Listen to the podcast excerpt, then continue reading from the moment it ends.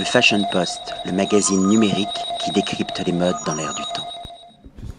Yulia Kim Curtis and Adrian Sunderecker, International Festival of Fashion and Photography hier. C'est l'édition 2016. William Arlotti pour le Fashion Post. Your language is photography. You know, you can we can use words, we can sing, we can dance, we can express creativity with fashion. But why photography? Uh, for this project, it's uh, obviously uh, why we choose photography because we, we are copying uh, um, most iconic photographs. So it's obviously that we also use the same medium.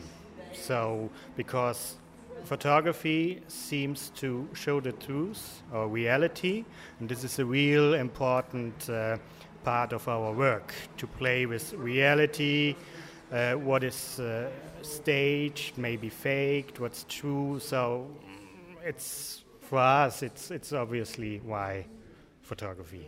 thank You. you work together. How is the process? How is your creative process? Well, uh, we probably do the same things. Maybe one thing he can a little bit better, but yeah mostly of the time we work together on the same level. And our process is first uh, a lot of thinking and uh, discussing. So we, some of uh, us has an idea. We start thinking. The other one says, "Yeah, I like the idea, but let's do it like this." And the other one says, "No." It's like a ping pong of ideas. Yeah, and then we have to start, and yeah. How have you met each others? Um, he's originally from Germany.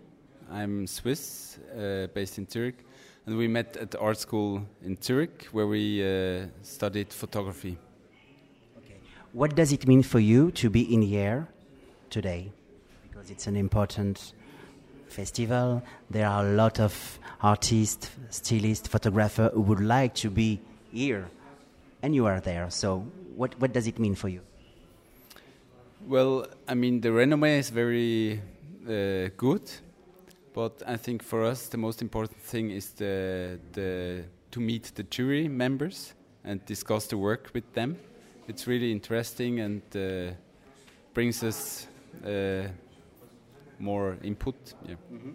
So, how was the meeting with the jury, with the professional?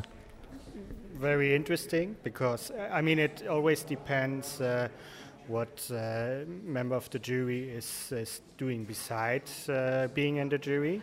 We, we've uh, met, for example, a set designer, and it's interesting also to uh, talk with him about uh, our work because his profession is not that far away.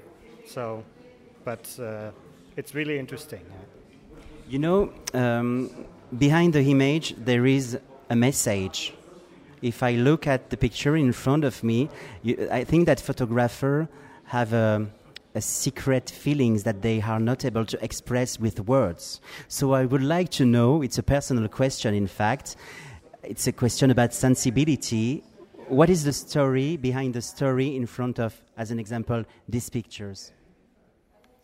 I think the message is uh, that you, as a, uh, viewer, no, yeah, as a viewer of photographs, you have to look better uh, what is on the photograph, to have uh, to look and think about it, and to see the invisible, perhaps or not, or to reveal some things. Yeah, but uh, at our images, it's uh, obvious. Uh, I mean, it's visible. Okay. Yeah. It's, it's, not a it's not a sensual work. Uh, I mean, we we st stick to the original photographs. So it's it's about photography, about reality. On my point of view, when I see your work, it's like a mirror, and it ev involves me something personal. So it works because there is a personal interpretation. Yeah, we, we, we play with the collective uh, collective remembrance.